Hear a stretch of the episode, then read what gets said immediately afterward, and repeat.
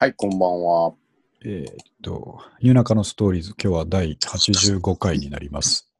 はいえー古着古本ブックオフグランジオルタナ新中野を塾にお届けする、えーポッドキャストになります。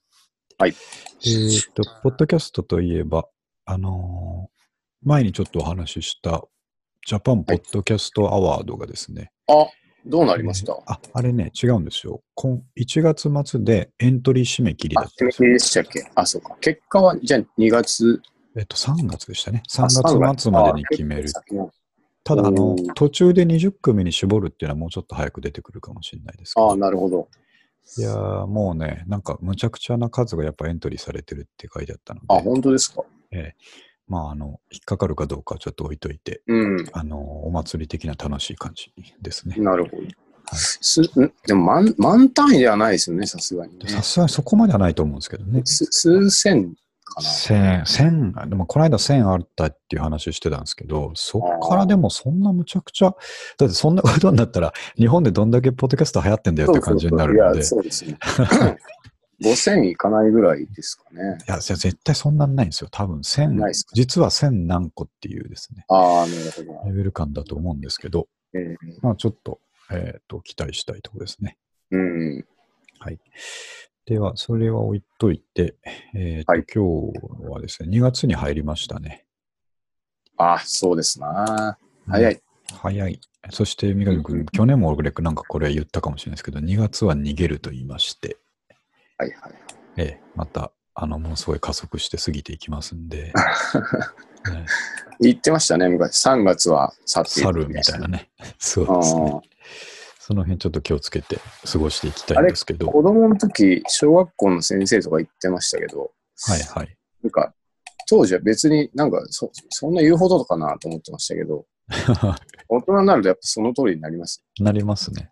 正しいなと思いますね。うん。で、えっと、まあ、2月、あ、はい。そうそう、正月を逃さないっていうね、話を今日も三上君として、さっきちょっとね、はい。ツイッターにもちょっと、あの、上げといたんですけど、はいはい。えーっと、まあ、さすがに2月の土日まで正月引っ張れないなと、さすがの僕も思ったんですけど、2月、まあそうですね。ねえ。だけど、今日、キリッと晴れたね、あの、正月晴れみたいのになってたんで、うん。もうちょっといけるなってね、思いましたよ。まあ、ね、先ほどこう話した通り、はい。いつまで正月かみたいなことも、あのうん。愚問である。そうですね。うん、もはや。正月はうん我々の心の中にあるというその通りですね。そういうことです。あなたが正月だと思うのならば、っうん。ていうことですね。そこはもう正月なんですよっていう感じです。なるほど。はい実際でもその正月だなって思えるうん、瞬間って、まあ今日みたいなちょっとあったかくてそうそう。晴れた、ねキリッとしてんのにあったかいっていうね。ね、空気は透き通ってる感じでっていうのは、はいもう夏がちょっときついんじゃないですか。ああ正月っ春て思うのがね、いや、そうだと思うんですよね。もうなんか、花粉とか出てきて時点でどう考えても正月じゃねえなって思うような気がすると思うんですけどね。ああ、うん、たまあ、だまあでもそ、こをどう、うん、どう乗り切るかですね。まあ、三上君言ってた通り、夏乗り切っちゃえばこっちのもんで、もう秋になったらもはや、もはや半分正月みたいなもんだってね、思えるかもしれないですけど。そうですね、寒くなってきちゃえばね。とりあえず2月1日時点は正月である、うんまだいけるという感じですね。いけるということですね。は。はいい、中間報告ですね。はい。えっ、とね、2月の話題というか、最近、まあ、あの、世間はやっぱりその新型肺炎の方で、もうね、あのニュースがただ出てまして、まあ、それはやっぱりいろいろと心配なんですけども、うん。まあ、これき、1個目のトピックに書きました。はい。えー Unfinished Musk Business って書いたんですけど、うん。これはあの、イアン・ブラウン、かのストーンローゼスのイアン・ブラウンのですね、ソロファーストアルバム、 Unfinished Monkey Business から取ったもんですけど、Monkey Business。なるほど。あれはあれでいいアルバムだったんですけど、あれ、僕めちゃめちゃ好きなんですよね。ストーンローゼスより好きかもいや。あの、そうなんですよ。あの、すげえ期待せずに聞いたら、そうそうそうそう。すごい良かった。かっこいい、普通に。うんええリズムとかの一つ。そうなんです。よね。うんブレイクビーツ的な、あねのそうそたのをちゃんちゃんと吸収して、やっぱりこの人すごいんだなって思いましたよね、なんか、ね。歌もちょっと上手くなってるうんんじゃないそうか。そうそうそう。あの時ちょっとレコーディング的には上手くなってて、ね。そうそうそう。でライブ聞いたら相変わらずで良かったっていう感じです。ね。で、えっと、まあ、これはね、それは置いといて、その、まあ、貼りました、うん。そのライブドアニュースのニュースとかいっぱい出てましたけど、まあまあ、やっぱりなったなっていう感じで、なるほどね。マスクの価格高騰ですうん。これはしかし、あの、ね。うん。えげつない値段なんですね。無茶しますね。1000円のものが1万円で売ってるって書いてあるんですよ。うん。ってことは、やっぱ買ってる人がいるんだろうなと思ってですね。いやーうん、まあでも、なんていうんですか、この震災の時のあの、はい、電池売ったりするのもそうですけど、あの、うん必要なとこは必要でしょうからね。ねこうあの、あんまり品がよろしくないなっていう。そうそう、そうなんですよ。ねうんうんやっぱ見てて、ね、あのし、なんて言いますかね、市場、市場倫理論論理ですか？市場論理、まあ、うん需要があれば価格が高くなるっていうのはそうなのかもしれないですけど、うん。なんかえげつなさを感じますよね。そうですね。なんかこの、僕はその、最初、古着をこう、まあ、いわゆる転売してはいはいはい。スタートしてたっていうか、はいはい。あの、まあ、古着って基本もう転売、ずっと転売なんですけど、はいあの、こう、最初ずっとこう、下せないものがあって自分の中で、まあう、んうん。なんていうんですか、ちょっとやっぱ、ぼったくってるようなイイメージがあるじゃないですか。ああ、はいはい。まあ、今となってはこう、仕分けしてどうこうして、うん。その労力考えたらむしろ割に合わないなぐらい思うんですけど、はいはい。あの、当時はこう、ね、フリーマーケットとかリサイクルショップで買ってきたものをそのまま売って売ってたんで、うんうん。この、とはいえ、その僕ですら、うんこう、マスクとかはいかがなものかって言ってしまう、この、うんうん。なんて言うんでしょうね。人間の道義的なそうですね。ものはどこにうん 線引きされるんだろうなそうっていうのは思う。ね。うんもうこういう時は自分の必要なだけね、その本当に、うんあの、1日1、2枚あればいいっていうとこ計算して、うん。うん、せいぜい3ヶ月分ぐらいなんとかなればいいかなぐらいならわかるんですけど、ね、ね。もうドガンと買って、あチャンスとばかりにね、うん。行くのはどそう。かと思いま買い占すよね。めちゃってっていうのはね、確かに。うんそう。まあ、とはいえ、その、そう、さっきどこにあるかっていう話をしたときに、うんうん。例えばアマゾンなんかがある程度シェア握ったら一気に値上げしたりするでしょはいはいはい。う。で、消費者はちょっと怒るわけですけど、うん。あの、ビジネスのこう評論家たちは、はい。まあ、戦略勝ちだみたいなことを言ったりするじゃないですか。うんうん。でも、その、アマゾンで限界集落みたいなところに住んでて、はいはい。挙句年金暮らしでっていう人うんにはだいぶ酷な話になるから、うんもうき結局こう、同じような話だよなって思う。そうですよね。う。うんん。もうその通りだと思いますね。まあちょっと自分的にもうん。どこが線引きなのかはわからないですけど、そうですよね。なもやっとしますよね。うん。でもまあこれは、ね、日本だけじゃなくて、その、まあ、中国含め、いろんなところから発注がドワンと来ちゃったから、まあ一気に品薄になったっていう背景はあるにしようですよね。でも、うんメルカリとかを見てると、うん。いやいや日本人やってんじゃねえかというですね。無茶やってんじゃねえかっていうですね。なかなか。えね。どうせ、うんどうせっつったらあれですけど、あの、そうじゃなくなる日が絶対に来るじゃないですか。うん。ね。そんな時にね、うん。どう思うんだろうなって思いますね。まあ、儲かったなって思うのか。うん。うん。なんてお金に迷惑なんで愚かなことしたなって思うかもしれないですね。うん。まあ、そういうことです。ちょっとこれはね、そんな話題なんで、はい。気になったところっていうのをちょっと置いときますけどね。うん。さあ、なるほどではい今日はちょっと、あのー複数ですね、えーはいちょっとテック系の話題が、テック系といってもね、あのーいわゆるそのプログラミングとかじゃないんですけども、えっ、と、業務効率化みたいなところの観点の話題がうん。ありまして、はい。で、えっと、一個はですね、えーっと、まあ、だいぶ前に三上くんに、あの、このポッドキャストとは関係なく、えーっと、RPA とかですね、あの、はい。ロボはい。ティクスプロセスオートメーション、ロボを使ってうん業務効率化するとかですね、えーっと、はいその辺のなんか、えーっと、知らないかっていう話したときに、まあ、うん。あんまりその時は明確な答えというか、いい答えできなかったんですけど、その後、まあ、はいはい。僕らも当然仕事とかですね、えーっとね。いろんなとこで必要になってくるんですけども、うん。この、あのーこれちょっと読み方がですね、2種類あって、あの、どっちで読めばいいのかよくわかんないですが、ザピエルって読むのが正しいようなんですが、ザピエルっていうツールがあって、うん。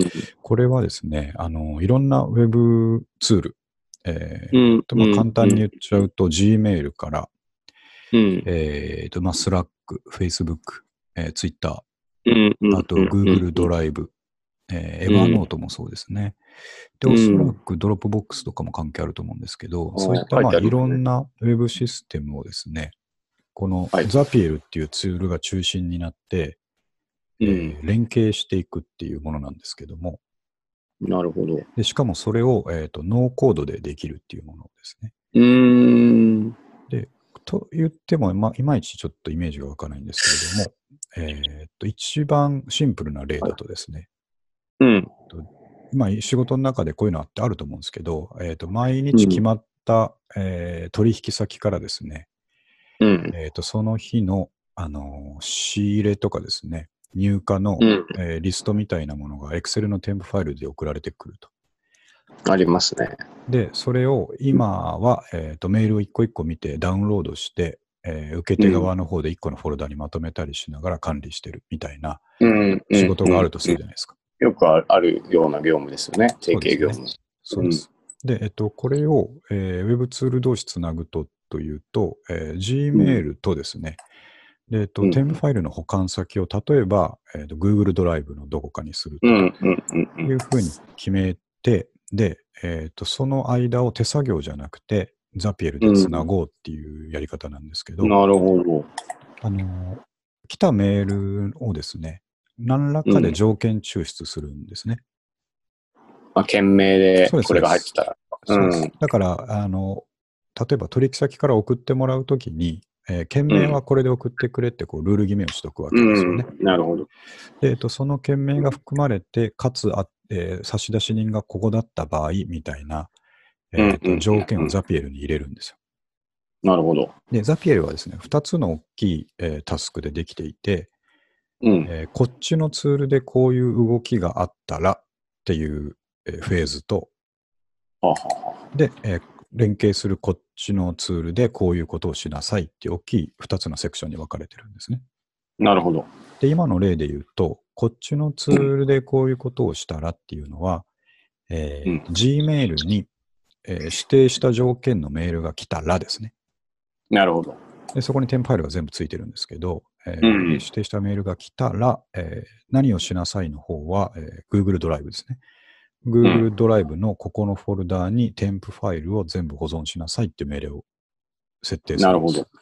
ほうほうほう。で、それを有効化すると、うん。次回、その該当のメールが Gmail に沈着するたびに、うん。勝手に Google ドライブにどんどん添付ファイルが溜まっていくと。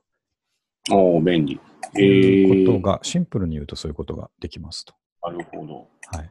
まあ、やったら5分ぐらいの業務ですけどね。毎日やると、めんどくさいっていうそうなんですよね。ね。相手が大量だったりすると、うん。うん。えーもっとそういうのもあると思うんですけどね。これは、あの、要は、ロログイン、あそうそうそう、そうです。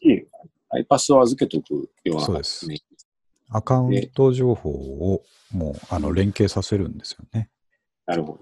よくあのツイッターとかで、そうです、API 連携ですね。API 連携です。をまあ、ノーコードでいく。そうです、そうです。えー、便利。便利ですよ。むちゃくちゃ便利で、あの、あ、使いました？あの、そうなんですよ。あの、自分のあの個人の仕事の方で、ほうほうえっ、と、こんな要望がありましたと。えっ、とですね。あ、会社の問い合わせメール。ホームページに問い合わせフォームを置いてますと。なるほど。で、え通常それに誰かがですね、問い合わせを入れてくれて送信って押すと、うん通知メールが今は Gmail のあるアカウントで受け取ってますと。なるほど。で、そのアカウントは、えーと会社の中の営業社員がみんな見れるようなアカウントなので、うん。まあ本来であれば来たのをちゃっちゃ見てくれて、で問い合わせメールだからこう素早くリアクションしたいわけです。まあそうですね。ねうん。で、えっと、来たのを Gmail でチェックして誰かが返してくれるっていうことをやってくれればいいんだけど、やっぱしなかなかメールだとですね、えーうんと見ないし、定型的なメールが来てるとこう見過ごしちゃうし、みたいなこうん。ありとがますよあって、ね。なかなかそこのレスポンスが良くないんだと。まあもうんう言っちゃうとみんなに聞いてみるとあんまり見てないと言ってると。なるほど。これを、余計漏れが生じて、。うんあとね、メールってまあそうですよね。うん。で、えっと、ただですね、そちらの会社さんは、えーっと今もうほぼ Slack に移行してると。社内のやり取りっていうのは。なるほど。で、メールはあんまり見ないけど、 Slack はすごい見てる。うん。なので、えー問い合わせが来た Gmail に、通知メールが来たやつを、えーうん Slack のあるチャンネルですね。例えば、えーと新規問い合わせっていうチャンネルを作っておいて、うんそこにどんどん通知してくれないかと。ああ。そうやったらメリットもあるから返信しやすい。うんなるほど。あっ、て便利。いう料理でしょう。で、それってできないかなって聞かれて、うん。それでこれをちょっと探り出したんですよ。なるほど。で、しえっ、と、もう単純にその Gmail、Slack 連携とかのキーワードでいろいろやり方が出てくるんですけど、あの、う見た感じ、このザピエルが楽そうだぞとえー、いう感じで、えっと、やってみたんですね。うん。で、えっと、問い合わせメールの自動通知メールは、件名が決まってるんですよ。ああ、なるほど。はい。新規問い合わせがありましたっていううん件名で絶対に Gmail に入ってくるんですけど、うん。で、その件名で引っ張って、えーまあ、もう本当に単純に言うとそれを、えうんー、 Slack のチャンネルにメッセージを送れと。ただ、 Slack のチャンネルにメッセージを送るときにも、うん。新規問い合わせがありましただけじゃ意味ないわけですよ。まあ、漏れてしまいますよね。これさっき見たやつだけとかあります。そうそうなんですよ。何月何日に来たメールで、えー誰からどんな内容のものが来てるかっていうのも最低限 Slack のメッセージの中にないと、なるほど。なんだかわかんないわけですよね。うん、確かにね。でね、そこがザピエルのすごかったのがですね、あの、Gmail の方と連携して、えー件名がこれだったらってザピエルがこう引っ張るじゃないですか。うん、うん、引っ張るときにメールってこういろんなヘッダー情報を持ってますよね。日付とか、えーうん件件名とかですね、差出人うんとか、うんあと本文、えーボディって言われるとこですけど、うんあれを項目ごとに全部こう整理して引っ張ってくるんですよ。えー、なるほど。なので、 Slack にメッセージ通知するときに、うん。えーっと最初のですね、冒頭文は自分で手打ちするんですよ。えー新規問い合わせがありました。確認して対応してくださいっていう文字を入れた後に、うん。そのメール固有の日付だとか本文だとかっていうのを差し込みできるんですね。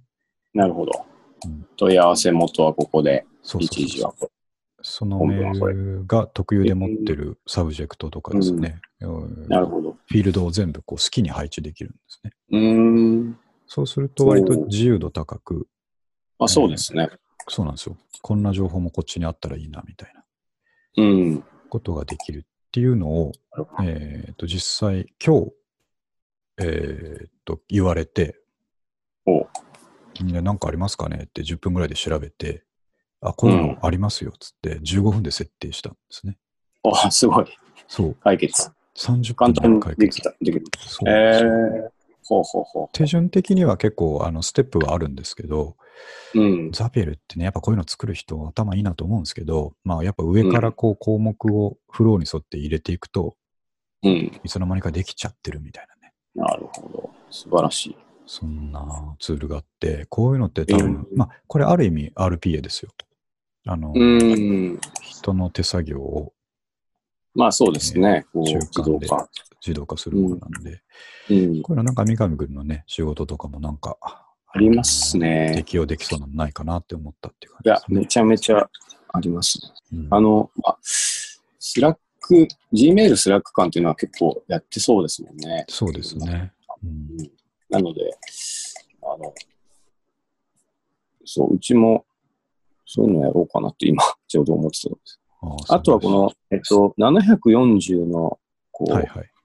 アプリケーションがうんどこまで入ってるかですよね。そうなんですよ。で、これ、そうそう、対応アプリケーションはどんどん増えていってるので、うんあの、自分の使ってるアプリケーションが対象になる可能性も高いんですけど、はい。そうじゃなかったとしても、うん。えーっと、まあ、ここにまだ登録されてないアプリでも、うん。もう一階層、えー上というかですね、あの、アプリに依存しないうん API 連携の部分とか、えーっと、ウェブフックって言われる部分とか、うん。そういうアプリに依存しない共通で持ってるそういう連携するための機能みたいなのさえ、そのアプリが適用されてれば、うん。割と何でもいけるんですえー、まだアプリのは、この、いいわゆるい RPA で使うような一連の動きですよ。そうです。ね。えー、あ、じゃあ、っかなうん、Webhook っていうのは、あの、僕、この、これとはまた別で、ザピエルでやったやつは、はい。えっ、と、キントーンもそのお客さん使っていて、うん。えっ、と、キントーンって、まあ、いろんなアプリがあって、そこにどんどんレコードを作っていくわけですけども、営業管理とか、うん。あるいろんな申請とか。で、えっ、と、このアプリにし、例えばですね、何にしようかな。購買系のアプリで、えっ、と、うん何かこれを買いたいっていうのを申請するためのアプリケーションがあるとするじゃないですか。うん。うん。うん。うんで新規レコード立てて、買いたいものを鉛筆とか書いて、値段書いて、申請するわけですよ。うん。っていうようなアプリがあったとして、えーうん。と申請、新しく申請が上がったら、キントンで新しく申請が上がったら、これまた Slack に連携せよみたいな。こともできるんですね。キントンは、この、740のアプリの中に入ってないけど、実は、そうそうそう、実はですね、うん。入ってるけど、その機能がまだ保管されてないんですよ。新規レコードが立った時あに連携せよっていうのがなくて、うん。でうんその、だけど、キントンは、その、Webhook っていう機能が持ってるんですよ。うん。で、レコードに、レコードが新規作成されたり、変更されたり、そのレコードにコメントが書かれたら、うん。えー外のアプリケーションに伝えられるような動きをせよっていうところまでは持ってるんですね。ああ、そういうことか。なるほど。ちょちょくその何かのアプリを対象としたうん機能ではなくうんうんて、一般的な形で外に出せますよっていう、書き出せるとね。そうそうそう入り口を持ってるんですね。それ使って開発してくださいっていそうそう。う。うん。それ持ってるとうん、ザピエルの方には Webhook っていうのは、あの、選ぶ選択肢の中にあるので、うんうんそれでつなげていけるんですなるほどな。よ。むっちゃかっこよくてですね、これは。はいはい。うんあ、いいですね。ちょっと使ってみよう。うちもなんかこう、あの、毎日一回発送のデータをはいはい。打って、はいそれをこう、ヤマトのシステムに食わせて、病院にしててみたいなことあるんですけど、はいはい。まあなんか、そういうのとか本当一回15分ぐらいの動きですけど、うんうんうんめんどくさいんですよね、毎日。ね。うん。なんかいいな、それ。いいですよね見てみよぜひぜひうん。ここの、このページすごく綺麗にまとまってるので、わかりやすかった。あ、あとその費用面で言うと、う。はいはい。えっ、と、えっ、と、まあ、やっぱ使うレベル感とか、その、うん。えっ、と、どれくらいその API がコールされるかうん。っていう量で課金とかあるんですけど、はいえっ、と、そんなレベル感じゃなければ無料版である程度いけるとこまでいけます。へーで、アプリによ問いっては、合わせの、うんあそうですね、問い合わせとかが多分できないのかもしれない。あ、問い合わせってのはそのコールのことですよね。あの、API コール。えっと、さっき例で上がったはいはい。やつは無料ぐらいでいけるんですかあ、全然無料でした、あれは。えーあ、そうか。あ、なるほど。Gmail to Slack は無料でほぼいけますね。でで、アプリによっては、ここの、その記事のところにもちょっとついてるんですけど、アプリの上にこう、プレミアムっていうオレンジの、えーうん。文字が入ってるのがあって、はいそいつらと連携するんだったら、あの、スタンダードバージョンで、スタンダードプランで、え月2000円ぐらい払ってねっていう感じになるんですよ。なるほどなるほど。けど、ある程度というか、かなりの範囲、無料でいけますね。うーん。あ、いいもの教えてもらった。後で見てみよぜひやってみてください。ただね、そうだ、うんフリープランは、その、設定が5個しかできないんですよ。ここのアプリとここのアプリをつなぐっていうのを1ザップって数えるんですけど、ああ、5ザップまで。それ5ザップまでしか。それはね、あの、業務で使う分にはちょっと少ないかもしれないですね。うん。まあ確かにね、大体似たようなこといっぱいやりますもんね。そうですね。うーん。まあでも、ちょっと様子見て、はい。2000円だったらね、そうそう時そう。給1000円で2時間と考えたらいいです全然いいと思いますよ。ね。うーん。そう。あ、ちょっと見てみます。そう。そしてね、三上くん、そして、はいえーっと、あまりにも感動したから、うん。これいろんなことに使えるし、まあちょっと2年ぐらい前からあるツールなんでね、その、はいそっちの筋の人はみんな知ってるんでしょうけど、うん。まあ今気づいて結構感動したんで、はいはい。僕がもう記事を書き上げたんですよ。おうそれが貼ったリンクの2つ目ですね。内側後ろが72ってなってるやつ。あ、これか。それがさっき言った、えー、と Gmail、Slack 連携。こんなサイトあったんですね。これ最近作ったんですよ。そういうことですか？えー、あ、本当だ。これまだこれ初めての記事なんですけど、えー、あめちゃめちゃしっかり作ってありますね。そう、これさっきやってたらす 2, 2時間かかって。いや、いい、いい記事。こういうの、あの、絶対検索するから引っかかりますもんね。そうなんですよっていうのね。にめっちゃいいですよ、こういう専門記事は。そういうとこをね、狙ってちょっと書いたら、まあ久しぶりにこういうあのテック記事を書いたので疲れたんですけど、あのいやすごい達成感がありますね。うん。うん、いいです。あの、ウェブの SEO 面でめちゃめちゃいい。いいです そうですね。えー、そう。これちょっとね、こういうのをその忘れないようにちょっと今後書いとこうとう思ってます、ん。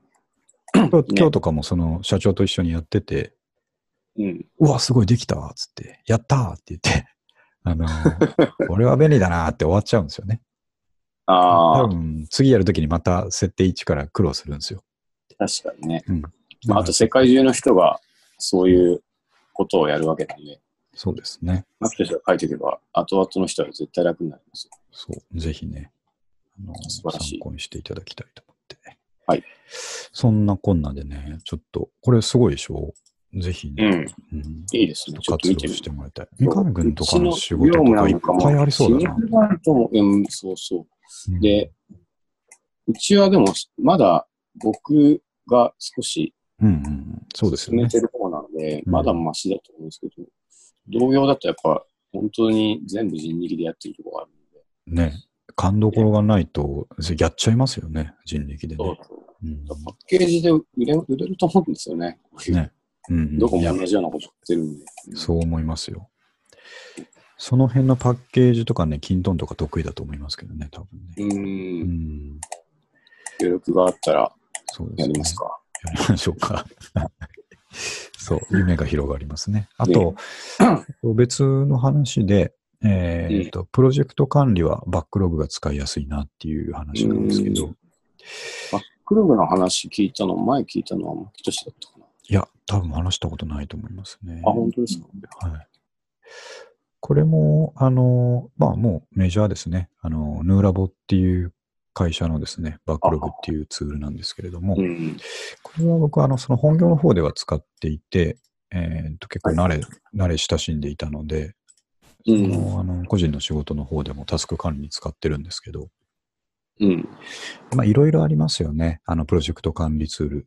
今、あの、バックログもあるし、えーはい海海外系のアサナって使ったことないですけど、えー、僕も知らないです。結構ね、そっちは使われるらしいんですけど、えー、あ、じゃあバックログは僕も取引先に提案されてはいはい。売れたんだ。そうだと思いあます。あ、あ、そうそうそう、そうですよね。そういうプロジェクト始めるときに、うん。うちこれ使ってるんで、ちょっとアカウント渡すんで入れてくださいみたいなね、よくありますよね。そう。で、バックは、まあ、何何がいいかっていうか、やっぱ和製だから、まあそうですよね。うん、すごく日本人が感覚的に使いやすいんじゃないかな。うん。うん。うん。うん。あと、タスク作ったり、こう、コメント入れてったり、添付していったりする作業っていうのが、割とこう、直感的にね、あの、ねわかりやすいので、いいんじゃないかなと思ってますね。はいで、あの、まあ、ただそんなのはみんな使いやすい使いやすいって言ってるんで分かってることなんですけど、うん。あの、やっぱ僕たちが考えるべきはですね、はいはい。無料版でどこまでいけるかっていうことだと思うんですよね。ああ。さっきの、あ、でもバックログ僕も無料版しか使ったことないですけど。そうか、無料版は、えっ、とですね、どんな制限だったかな ?10 ユーザーまでで、ああ、そうなんですね。えっと、データ容量が100メガバイトまでああ、そのぐらいなんですね。じゃ足んないですね。あの、いろいろこう、成果物を添付ファイルとして貼りながらやるようなプロジェクトだと、うん。結構厳しいかもしれないですね。なるほど。えー、だけど、僕らがこうね、ちょっとスモールに使う分には、うん全然それでいけるますし、はいはい。あの、タスクの立て方工夫したらですね、うん。複数プロジェクトの管理とかも、えーできまあますからそうですうん。なんで、まあ結局僕が入れた後、そこの取引先とは、あの仕事が進まなかったので、はい。なんか最初ちょっと使って終わっちゃったんですけど、ああ、そうだったんですね。まあでもなんか、そう、な、あの、そそれこそ Slack 世代のはい。ユーザーは、もうああいうのが一番いいんだろうなっていう。だ、思いますよね。ね。だからこう、みんな使ってんだろうなって思いながらね。うん、うんまあ、乗り遅れないようにというかですね、はいはい。あのーこうなったらもう俺はこんなやべえ使い方してるぜっていうところをですね、突き詰めないといけないと思ってるんですよね。まあそうですね。うん、たまにそういう人いますよね。感動的な使い方そうですよね。メーカーさんには悪いですけど、大きな声では言えないですけど、俺たちフリープランでここまで使いこなしてるぜみたいなね。確かに。なんかめちゃめちゃ全然関係ないんですけど、はい。あの、そう、そういうのの原点が、はい。すごい覚えてて、あの、僕は小学生の時に、いいともを見てたら、はい。あの、OSN がテレビに出てて、はいはい。で、あのあれかな、いいともだったのかな。タモリさんがはい来。て、作曲とかどうしてるのみたいな。で、そしたら僕は、あの、結構、歩いてる時とかにうん、メロディーが浮かぶんで、はい。近くの公衆電話を見つけて、はい。自宅に留守電でメロディーを吹き込んでますって言ってああ、なるほど。た。なんか、あ、こういう使い方する人は 大人っているのかっていうのをその、僕のその原点としてハックハックですね。覚えてるんですよね。なるほどなって思いますよね。そうそうそうんそういう意味では今はもうこうスマホで歩きながらアイデアを、えーねなんか音声入力していくなんてもう普通になっちゃいましたからう。ね。ね、そのままテキストで送るとかね。かそうなんですよね。そうそうそうあ、そう、話戻りますけど、えっ、と、さっき、はいはいはその、キントーン to Slack の話したじゃないですか。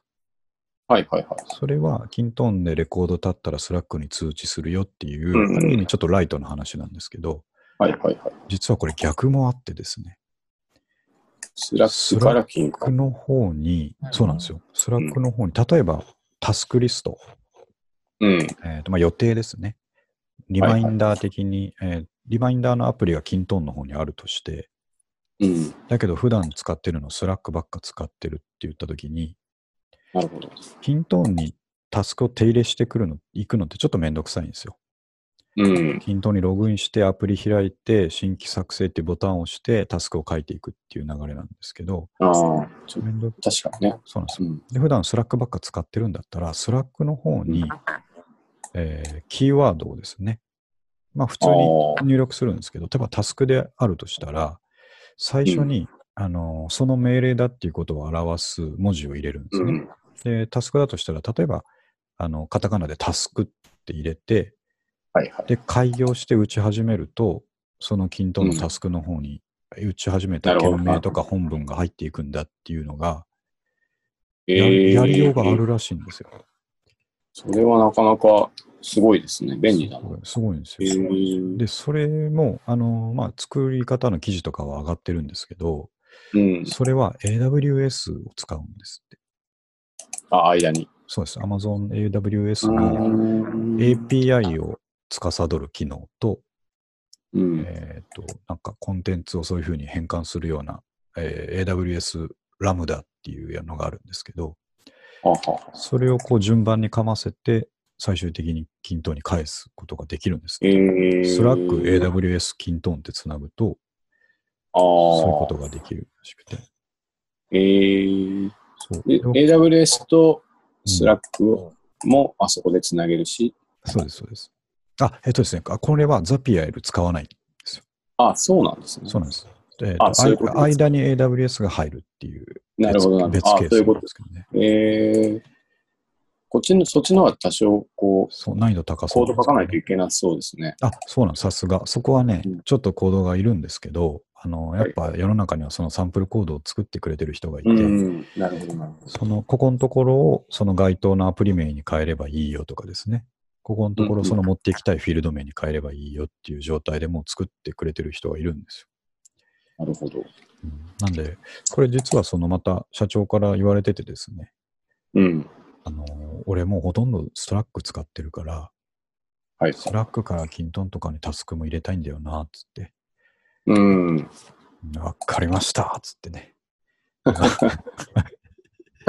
AWS をもう無料でね、どこまで使えるかっていうのを調べながらえやってー、るところですね。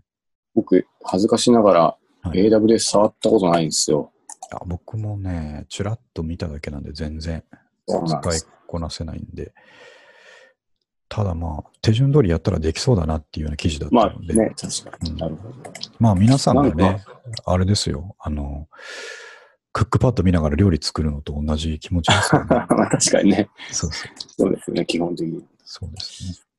えー、うんそうか、便利な世の中ですね。なりましたね。だから、ううんん。の、まあ、さっき言ったように、今の話はコードがないわけじゃないんですけど、うん。えーそうですね、サンプルコード見れば誰にでもまあ、できるみたいな。ペでなんとなくいけるっていう。そうえー、らしいですよ。うんいや、そうだな。なんかうちの業務とかも絶対もっといろんないいやり方があるんだろうなあるんでしょうね。毎日思うんですけどうね。ん。もうでも僕も凝り固まってるし、ちょっとはいはいはい本当に、あと知識も本当に4、5年前で止まってる気がするな。また相談するかもしれないです。ぜひぜひ。まあ、あと、こう、夢を見てみるのがね、いいのかもしれないですよね。あの、こんなことできねえだろうって思わずに、うん。これ自動化になんねえのかなってね。考えてみると、意外ともう世間にはその方法があるみたいなあるとかね。うんそうそうそうそう。なんですよ。ねなんか、業界入った時が一番多分頭が柔軟なので、うんうんうん。なんか、ね。なんでこれがあるんだろうとか、これはいらないんじゃないかとか、はい。逆にこれはできるんじゃないかみたいなのが、うん、常々考えてた気がするんですそうですよね。で、で、一回なんかその成功体験があると、あの、うん他のやつもできんじゃないかっていう観点がこう培われますからね。ね。そうですよね。そうそうそう。うん、いや、ちょっと大切なことを思い出させて 話ですね。そうですね。もう、そう、そういった地道な頑張りもありながらも、やはりもう片方では、さっき話した、うんただでどこまで、あの、ツうんールを、うんうんうん。あのフル稼働させられるかっていうね。それからとかね、そその楽しみもある。そうありますよね。ちょっとね、そういうのまた見つけたらご報告しようと思います。はい。はいはいでは次の話題は、えっ、と、ジョーカーがですね、結局僕映画館に見に行けなかったんで、ああ、早くこうレンタルできるようにならないかなと思ってたら、つい最近おそらく Amazon でですね、ええー。もちろんプライムじゃないですけどね、あの、ただじゃなくて、えっ、と、うん。400円ぐらいでレンタルできる状態になりましたんで、ー、はいはいはい。早速これ、今日、あの、今日見ようと思ってるんですよ。うん、あ、これから？そうです、これから。で、まあ、家族いないから、うん。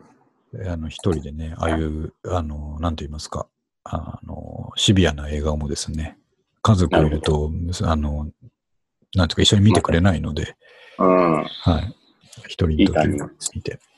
で、えっと、そのために僕はさっきですね、夕方、えー仕事からの帰り道に、コーラとですね、あと、ポテトチップスと柿の種を買って帰ってきてますから、あ最高じゃないですか。むちゃくちゃ最高ですよ。この後もソファーで、それボリボリ食いながらジョーカーっていうね。ずいぶん早いんですね、あの、レレンタルに出てくるのね。あ、そう思いました。うん。ね1ヶ月ぐらい前でしょ。公開終わったのがね、そんぐらいなんだと思うんですけどね。まあ記憶ってたな。そう。最近は早いですね、確かに。うん。うん。三上君も見てないでしょまだ。いや、見てないですね。うん僕、その、前も言った通り、その、一連のシリーズをほぼ見てないので。ああ、なるほどうん。あ、でもね、ジョーカーはシリーズ見てなくても大丈夫だってね、大でいけるっていう話ですけどね。言われてますよね。バットマンとか別に出てくるわけじゃないので。うん。いや、なんでちょっと楽しみです。はいうん。ちょっとね、やっぱ重い映画なんで、あのー、うん辛い気持ちになって今日は寝るかもしれないですけど、まあそういうのもやっぱ、えーないといけないんでね。ないといけない。そう。そうですね。僕は絶対食らうんで、だいや、牧俊もほぼ僕と一緒なんで、食らうんじゃない食らうかもしれないですけどね。食らうと思いますよ。だからある程度かなり深いレベルでネタバレもう見てますからね、僕ね。ああ、そういうことです。うんそうそう予防線張ってますから。いや、そうですね。それでも楽しみですね。うん。いや、いいですね。はい。三上君もね、アマゾンやってるから気になったらちょっと、まあそうですね。うん。見てみた方がいいかなと思い僕、ます。この間久しぶりに映画を見に行ってですね。ああ、なんだっけ？バンドのやつですよね。そう、音楽っていうアニメ。はいはいはい。あもう面白かったですか？単館上映なんです。めちゃめちゃ良かったですね。あの、へー牧俊、絶対見た方がいいです。あ、行ったの方がいいんだ、やっぱり。そうですね。あの、もう、鈴木くんとかですね。はいはい。こう、俺俺とか、青春を過ごしてきた人は、もうドンピシャですね。あそうなんですね。逆になんか、ちょっと今の若い人はハマんないんじゃないかなぐらい。思いました。あ、そんな感じですか。まあ、基本はなんか、ギャグ漫画なんですけど、うん。ギャグアニメなんですけど、はい。ちょっとプロッとするシーンが多かったですね。へえ。あ、でも終わるのも多分早いんでしょうね、単館で。うん、なんうか、ん結構なんか、初日ぐらいに僕見てやろうと思ってたら、はい初。日とか全部満員御礼で、でも1週間ぐらい経って見に行ったら、割とスカスカでした。あ、そうですか。今はもうちょっとスカスカなんじゃない？かとうん。あじゃあ、狙い目かもしれないな。はい。はい。ちょっと見ておきます。で、えっと、あともう一個挙げたのは、うん、これはツイッターにも挙げましたけどね、えー新中野のドトールの横に新しくできたセブンイレブンをですね、はいえーめまいがするほど店が奥に長いっていう話なんですけども、これ、めまいがするそう、これだいぶ前に、もう1年前ぐらいになると思うんですけど、えー中野坂上のバーガーキングが、はい。入り口からは想像できないほど奥に長いっていう話をしてたと思うんですね。問題になりましたからね。なりましたよ。それでもう、南野君それはわかるっていう話でですね。もう何が特徴的で、とうん、ほ本当奥に長いっていう。奥に長いっていうね。それはまあ、やっぱ、あの、すごい伝説になったんですけど、今日僕、そうだ、あの辺いたんですよ。今日の昼間に。えーあ本当に？交差点の辺ふらふらしててですね。はいはい。えーちょっと、あの、セブンで ATM みんな、えー使わなきゃなと思って、ふらっと入ったらですね、あ、はいここは新し、あ、そっか、ここ新しくできたんだ。あのスーパーが潰れた後だなと思って、うんうん。入っていったら、おいおいおいと思ってですね、どこまで奥があるんだいと思ってですね。ちょっとなんか、カクって曲が曲がって、小部屋みたいなそう奥のそうなんですよね。あの、あ、これで終わったのかなと思ったらもう一つありましたよね。そうそうそう。そういやーあれは確かに深いですね。深いな。まあまあ確かに幅が狭いから、あの、うん特に深くないと面積ね、えー足らなかったんだと思うんですけど、まあうんまあそうか、もともとのスーパーがそういう形だったなと思ってですね。そう、もともとやっぱ縦に今思うと長く、コンビニにしてからでも長く感じますよね。そうそう、そうなんですよスーパー。の時はあんま思わなかったようん。な なんでしょうね、あれ、すごい長えなって思っただけの話なんですけどね。な。しかもなんかあの、ツイッターに書きましたけど、はい初日行ったらあの、うん。店頭で野菜をめちゃめちゃ並べてる。そうでしたね。ていうか、野菜とそこの人で中に入れないですよ。おばちゃんが群がっちゃって 何がしたいんだろうと思って、ここは。今日も野菜売ってましたよ。今日も売ってましたわ。もうなんか、全力で売ってるんですよね、野菜を。うん。あと7個カーカードの勧誘と。ああ、そうですね。そうそう7個持ってたら2000ポイントあげますみたいなこと言ってたんで、あ、そんなに？そう言ってましたよ。えーあ、それはすごい持っ。てないなと思って。持ってないな。そう。で、ねちなみに、どうぞどうん。コンビニに入らない運動、あ、もうむっちゃ続いてますよ。あ、そうなんです。あ、じゃあ今日はたまたま入ったと。そうです。今日 ATM でね、あのー写真現像を、あの、信号渡ったとこに写真屋さんあるじゃないですか。あ、ありますね。あそこで写真現像しなきゃいけなくて、で、ああ、俺普段からお金持ち歩いてないからお金ないやと思ってですね。あのあ、そういうことですか。奥さんに頼まれたんですけど、うん。えーで頼まれて出出かけたものは、出かけたまではいいもののですね、はいはい。その僕がポケットに入れてる小銭入れを除いたら300円ぐらいしかなくてですね、写真なんか買える買えるかいみたいな感じになって、ちょっと ATM だと思って入ったんですけど、今日はなですね。はい。なんで、コンビニというか、その、倹約生活は、もうね、僕にとっては普通のことになりました。ああ、なるほど。さすがだ。最近財布見てねえなって、本当に思います。